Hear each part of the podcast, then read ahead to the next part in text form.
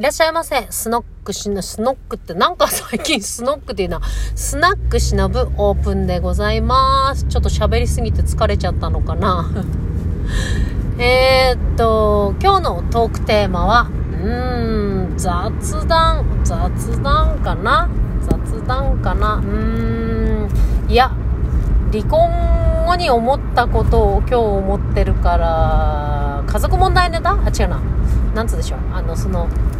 結婚問題ネタにしたいと思います。今日も聞いていただきありがとうございます。えっ、ー、と、ゴールデンウィーク、今日、今、帰りのですね、車の、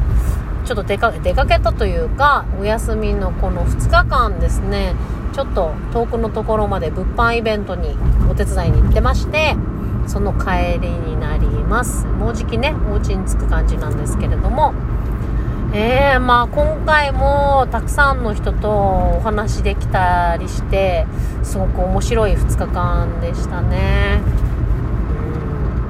うん、まあ基本おしゃべりやっぱりすごく好きなので人と喋るのはすごくあのいろんな情報が入ってきたりすごく刺激があって私にとってはものすごく娯楽というか楽しいことですね。うん、でなんで今日その人との関わりを終終え、たくさんの人との関わりを終えて、なんか今この思うところはあるかなっていうのが、なんかあれだなと思って、あのー、離婚の時に、まあ、旦那さんの浮気が10年目にして発覚して、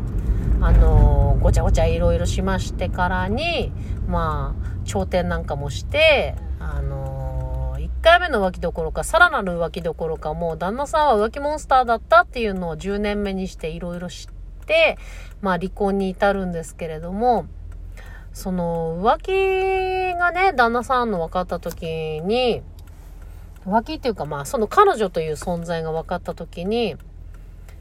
なんだろうね、やっぱ女のプライドすごい傷ついたので、私いらないんだってすごい思ったんですよ、あの時。私ってこの人にとっても必要ない人間なんだなってすごく思って、でもそれってまあね、自分の思い込みだったんですけど、まあ彼にとって私はいらない人ではなかったなって今だと理解しますが、まあ、あの時は、やっぱりもう、なんつうのかな、そういう彼に対する、なんかいい気持ちとかも、もう亡き者にして、もう彼の存在すらも亡き者にして、もう、生きるしかないというか、ね、現実とはちょっと違う解釈になっちゃうんですけど、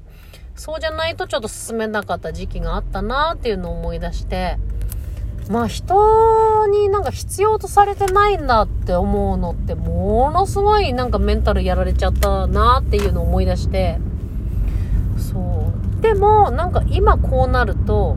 結局、その、私のメンタルを壊すのも人、人っていうかまあ、結局自分なんですけど、本当は。そう、人にそういう自信なくさせられることもあったけど、逆に今日みたいなね、たくさんいろんな人と面白おかしく話させていただいて、なんか皆さんすごく私のことを楽しく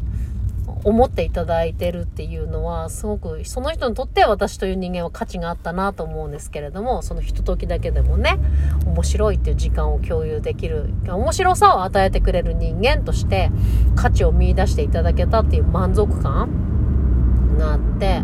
そう、人からやっぱり必要とされるってすごく重要だなと思って、かあの時私いらない人間だって思ったけど、まあいいや、あの人一人だけだ私がいらないのは、みたいな。その他大勢のたくさんの人は私を必要としてくれるという感じに思えるようになったというか、結局私の心を立て直してくれたのも人だなっていう風になんか今日思いましたね。まあ人っていうかね、本当は自分。ね、どっちやねって話なんですけど、そう、その自信をもらえるのも失わさせるのも、なんか自分の考え一つではあるんですけど、なんか与えてくれるのは人なのかなって感じですね。きっかけをね。っていう風になんか思いました。だから人との関わりってね、すごく大事だな。やっぱ承認欲求を満たされるのって気持ちがいいし、ね、所属、所属欲求も満たされてんのかな所属っていうか、なんかやっぱり人にいいねみたいな、あんたいいねみたいな感じで思ってもらうのって、やっぱ自分をね、認めてもらえる行為なので、すごく嬉しいですね。そう。しかもまあまあまあ、その若い、離婚になった時に、旦那さんにとって私はいらないんだって思ったのは一人だけだけど、その他本当にたくさんの人が、あの、私は面白いとか楽しいとか元気そうとか思ってもらえるっていうことが、なんか全然、ああ、あの時はあれだったけど、みたいな、また前に進む原動力になってるっていうのがね、いいなーって今日すごくしみじみ思ったんですよね。うん。なので、まあ、人との関わりは私にとってはものすごく重要だし、人との関わりをたくさんすることで、まあ、ラッキーがすごいたくさん来るんですよね。いろんな新しい出会いも増えれば、新しい情報も増えたり、まあ、さらにはなおかつ新しいお仕事なんかもらえたりもするので、面白いなと思いますね。ほんとなんか得な性格だと思います。